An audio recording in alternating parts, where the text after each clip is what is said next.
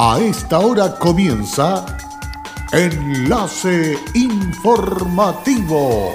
Enlace Informativo. Un resumen de las noticias que son recepcionadas en el departamento de redacción de nuestra emisora, donde le contamos el acontecer de la región de Atacama y sus tres provincias. Enlace informativo a través de Candelaria Radio y sus estaciones en Tierra Amarilla, Los Loros, El Valle y Caldera. Auspicia Minera King Ross, apoyando al desarrollo sustentable de Atacama.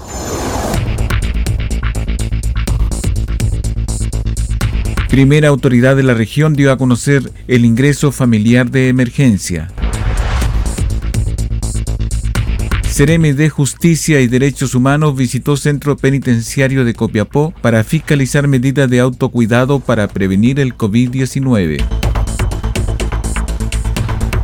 En prisión preventiva quedó un imputado que fue formalizado por su actuación en tres delitos. ¿Qué tal? ¿Cómo están ustedes? Muy buenas tardes, bienvenidos y bienvenidas a esta edición de noticias que desarrollamos desde este instante a través de Candelaria Radio, enlace informativo. Listos y dispuestos, vamos al desarrollo.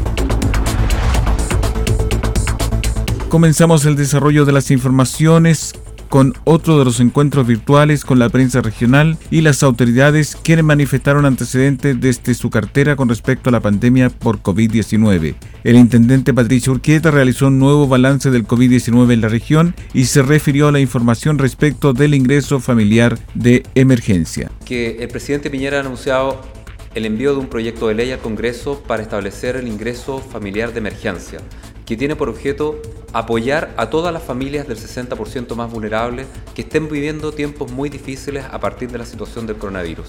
Eso significa que vamos a apoyar con, durante tres meses, con recursos regulares, pero en disminución durante esos tres meses, eh, a las familias que estén eh, viviendo la situación de vulnerabilidad y que requieren apoyo del Estado precisamente para contar con recursos para enfrentar las necesidades familiares. A mayor vulnerabilidad o mayor número de integrantes del grupo familiar va a haber mayor apoyo. Y por ejemplo, si hay una familia que tiene cuatro integrantes, que forma parte del 40% más vulnerable, recibiría el primer mes una suma aproximada de 260 mil pesos. Vamos a tener un trabajo muy de la mano con los municipios, como lo hemos conversado durante ocasiones anteriores, a partir de la necesidad de identificar realmente la vulnerabilidad actual que tienen las familias y eso supone actualizar los datos que tengan en el registro social de hogares y un trabajo muy ágil de parte de los municipios con el personal que tienen en contacto con el Ministerio de Desarrollo Social para que los certificados de los nuevos puntajes puedan estar disponibles desde ya y comenzar con la entrega de estos beneficios a finales de mayo o los primeros días del mes de junio. Por su parte, el Ceremi de Salud, Bastián Hermosilla, señaló poder eh, aumentar y sensibilizar a todas sus familias para darle cumplimiento al uso de la mascarilla dentro de los espacios cerrados como es cuando deben asistir al supermercado, a los bancos, a cualquier otro servicio de atención, a la farmacia y además respetar eh, las diferentes disposiciones de control de ingreso a estos establecimientos en los cuales, por ejemplo, mantener la distancia de un metro entre las personas al momento de esperar es algo a lo cual debemos generar una cultura y dejarlos dentro de nuestra costumbre diaria, dado que la situación que hoy en día acontece al mundo, al país y a la región nos va a acompañar por bastante tiempo y necesitamos generar estas medidas, serlas parte de nuestra vida cotidiana y que las respetemos, las individualidades y también los espacios y, y las medidas que están tomando las demás personas. Al momento de llegar a esperar una fila eh, para ingresar al supermercado, por ejemplo, procurar tener la mascarilla ya puesta y no acercarse a menos de un metro a la persona que está esperando antes, respetar las medidas de distanciamiento físico que son necesarias para poder avanzar en esta situación. El director del Servicio de Salud aseguró, bajo ese contexto seguimos con una evaluación de los pacientes que han sido diagnosticados y que están hoy recuperados de COVID-19. Esto para ir evaluando principalmente su sintomatología respiratoria y en el caso de los pacientes que aún se mantienen confirmados, tenemos un seguimiento diario para confirmar e ir evaluando la condición y evolución de dichos pacientes, finalizó el director. Estudiantes de primero a cuarto medio del Liceo Japón han sido parte de las clases vía Instagram que el Departamento de Matemáticas del establecimiento ha implementado como medida ante la emergencia para seguir desarrollando los aprendizajes de sus estudiantes de enseñanza media. Es así como el próximo 27 de abril se retomará esta modalidad para dar continuidad a los contenidos. Después de pensar y buscar diferentes alternativas para poder apoyar a nuestros estudiantes, decidimos que Instagram era el más conveniente porque es de muy fácil acceso. La gran mayoría de los alumnos posee una cuenta y los estudiantes no debían esforzarse para poder asistir a clases realizadas, solamente seguir el perfil del departamento, a diferencia de las otras alternativas que exigía un computador, descargar algún programa, etc. Y pensamos simplemente en simplificar las cosas a nuestros estudiantes, comentó Miguel García, profesor de matemáticas. Cada profesor perteneciente al departamento de matemáticas debe enviar el material a utilizar a la unidad técnica pedagógica del liceo quienes la validan y luego la envían guías de trabajo por nivel. Quiere decir que la guía del primero medio es para todos los primeros medios y de la misma forma con los otros niveles, por lo que cuando hacemos clase mediante transmisión en vivo, hacemos la clase por nivel agregó el profesor de matemáticas. El horario de la asignatura es el mismo que se utilizaban según la calendarización del año escolar 2020, pero también existen espacios para resolver otras dudas y en otros horarios. Las clases se realizan a través de las transmisiones en vivo y se van programando de acuerdo con la carga académica de cada nivel es una herramienta de alcance de la mano de respuesta inmediata que funcione de manera directa y silenciosa para proteger a quienes la usen. Se trata del nuevo chat 1455 que el Servicio Nacional de la Mujer y Equidad de Género lanzó este martes para apoyar y acompañar a las mujeres que son víctimas de violencia. La plataforma es parte del plan de contingencia elaborado en conjunto con el Ministerio de la Mujer y Equidad de Género con el objetivo de enfrentar un posible aumento de la violencia de género en periodo de cuarentena. Se accede de manera fácil y rápida a través del sitio cernameg.gov.cl y es atendida por profesionales expertos que entregarán información relevante a mujeres que estén en confinamiento con su agresor o personas que sean testigos de violencia. Así lo manifestó la ministra de la Mujer y Equidad de Género, Hoy tenemos una muy buena noticia, un nuevo paso en la prevención contra la violencia de la mujer. Una acción concreta más de nuestro plan de contingencia como Servicio Nacional de la Mujer junto al Ministerio. Esta acción, esta acción concreta, es para resguardar la seguridad, sobre todo de aquellas mujeres que están en peligro junto a su agresor en cuarentena y que no pueden realizar una llamada telefónica este chat es un chat silencioso, una herramienta confidencial que se autoelimina por seguridad al cerrar el chat. En ella toda mujer podrá acceder a orientación y activación de toda la red de apoyo que tenemos como Cernameja a lo largo de todo el país y por supuesto poder tener orientación, información, respuestas si está en peligro eh, y por sobre todo también si necesita una orientación más específica sobre violencia de género o lo que pueda estar viviendo en momentos tan difíciles como es la pandemia del coronavirus. En esta nueva forma de comunicación y orientación llega a complementar la atención del Fondo de Orientación 1455 que en los últimos meses ha registrado un aumento de un casi 50% en las llamadas atendidas. Nuestra prioridad siempre ha sido velar por la seguridad e integridad de la mujer. Con la llegada de la pandemia a Chile, reforzamos nuestras acciones y prevenciones, resguardando la información sobre qué hacer, eh, dando, haciendo campañas a través de nuestras redes sociales en caso de violencia en confinamiento, basados en la experiencia incluso internacionales.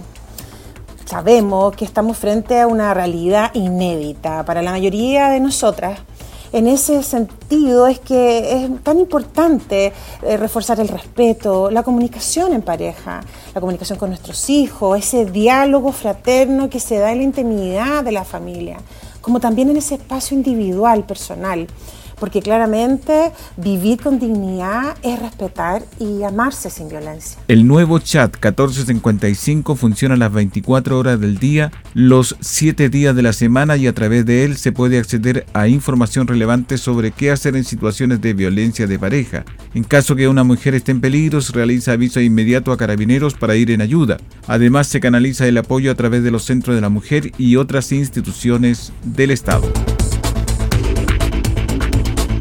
Sometido a la medida cautelar de prisión preventiva quedó un imputado que fue formalizado en Copiapó a quien se le comunicó su actuación en tres delitos. Los hechos indagados fueron argumentados por el fiscal adjunto de esta ciudad, Leonel Ibacache, quien indicó que personal de carabineros intentó fiscalizar un vehículo que circulaba por el sector de calle Lauterio Ramírez, control que no se concretó debido a que el conductor del móvil no detuvo su marcha, acción que motivó un seguimiento por parte de personal policial generándose una persecución que acabó en el sector de la avenida Los Loros cuando el imputado impactó el bandejón central de dicha arteria. En ese momento se pudo determinar que el auto mantenía un encargo por robo de la ciudad de Caldera, además de llevar placas patente correspondiente a otro automóvil. A partir de este hecho, la Fiscalía ordenó diligencia investigativa a la sección de encargo y búsqueda de vehículos de carabineros, quienes determinaron que no existía relación, relación entre el número del chasis y las patentes. En base a eso se realizó el registro voluntario de la habitación en que pernoctaba el detenido en una residencial, dijo el fiscal. Ibacache agregó que esta diligencia fueron encontradas las placas correspondientes al vehículo robado, además de un arma de fuego y municiones junto a pasta base de cocaína y marihuana. En la formalización, el fiscal comunicó cargos por los delitos de receptación de vehículo motorizado, tráfico de droga y tenencia de arma de fuego, delito grave que se motivaron a la Fiscalía a solicitar la prisión preventiva en contra del detenido, petición que fue aceptada por el juez de turno, quien ordenó su ingreso a la cárcel de Copiapó al considerarlo un peligro para la seguridad de la sociedad, determinando además un plazo de cuatro meses para el desarrollo de la investigación de estos hechos. Combatir el coronavirus es tarea de todos. Sé responsable, cuídate y cuida a los demás. Quédate en casa. Un mensaje de Radios Archi Atacama, unidos en la información y prevención. Hola, soy Aida Araya y trabajo en Kinross como especialista de permisos. Si hay algo de mi compañía que me enorgullece, es el respeto y cuidados a las personas. Esto es una motivación para seguir trabajando en esta compañía dando lo mejor de mí. Estamos presentes en Chile desde 1998. Desde entonces, hemos desarrollado diversos proyectos mineros en la región de Atacama y allí hemos construido estrechos vínculos que han fortalecido el respeto por nuestras comunidades vecinas y nuestros colaboradores. Kinross, comprometidos con Atacama.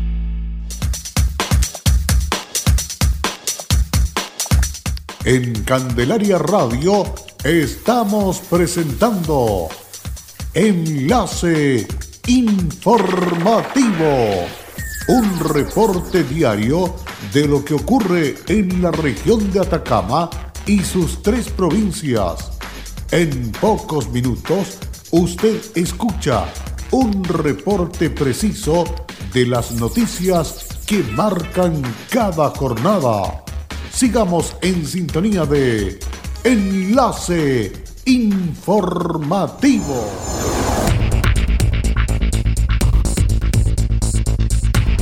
Luego de la pausa ya estamos de regreso para continuar con otros hechos informativos a través de Candelaria Radio. Las estructuras están ubicadas en las entradas de atención para ayuda social y para la dirección de tránsito. El túnel posee un sistema de atomizador y la persona al ingresar al túnel activará una niebla descontaminando con partículas que van desde 1 a 5 UM el líquido especial elimina virus, bacterias y gérmenes. Es importante destacar que no genera daño alguno a las personas. La máxima autoridad comunal, el alcalde Marco López, dijo lo siguiente. Bueno, los portales sanitarios tienen dos propósitos. Uno es ayudar a que la gente se sienta más protegida, la que ingresa a la municipalidad.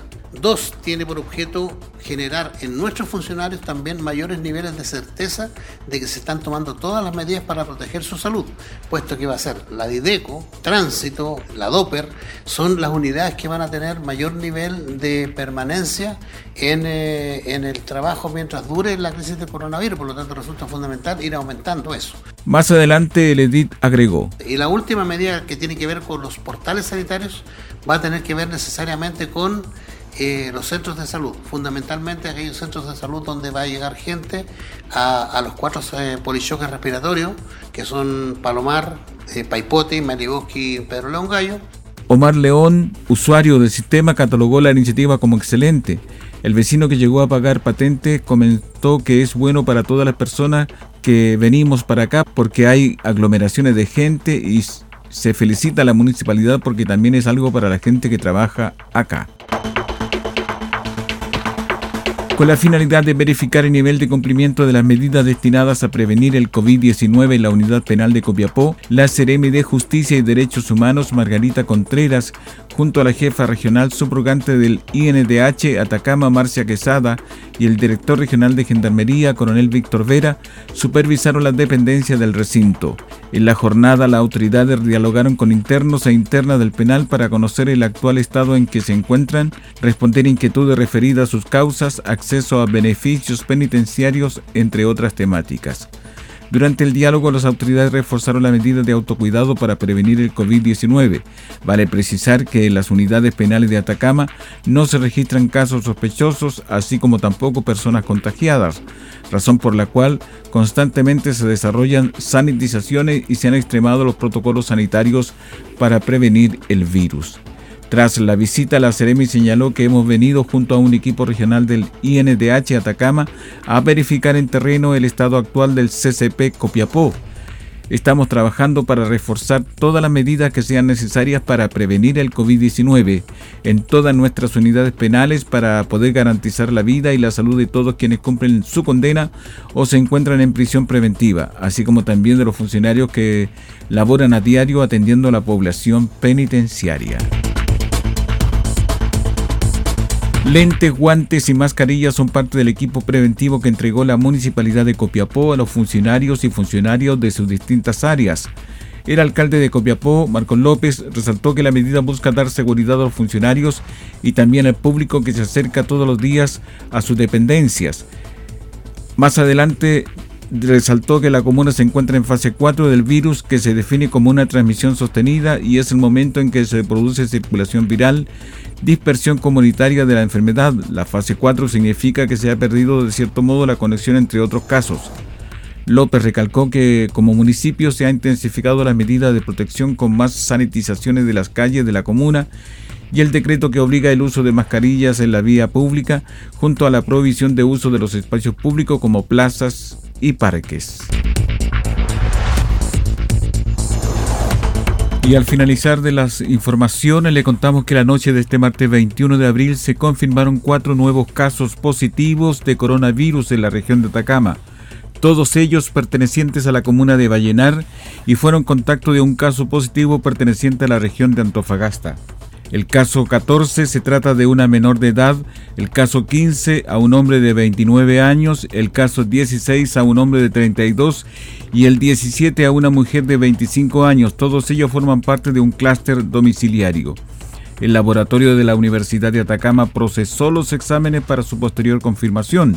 La autoridad sanitaria ha activado los protocolos para el seguimiento y vigilancia de estos cuatro nuevos casos en la región. Con esta confirmación, la región de Atacama actualmente registra 17 casos positivos de coronavirus. Finalmente, las autoridades regionales reiteraron el llamado de mantener el distanciamiento físico, ser responsables en el cumplimiento de las medidas de prevención y no salir de sus hogares, salvo en aquellos casos que sean estrictamente necesarios. Y así llegamos al término de las noticias correspondientes a la jornada de este día miércoles a través de Candelaria Radio. Muchas gracias y hasta pronto. Cerramos la presente edición de Enlace Informativo, un programa de informaciones recepcionadas por el Departamento de Redacción de nuestra emisora. Enlace Informativo por Candelaria Radio.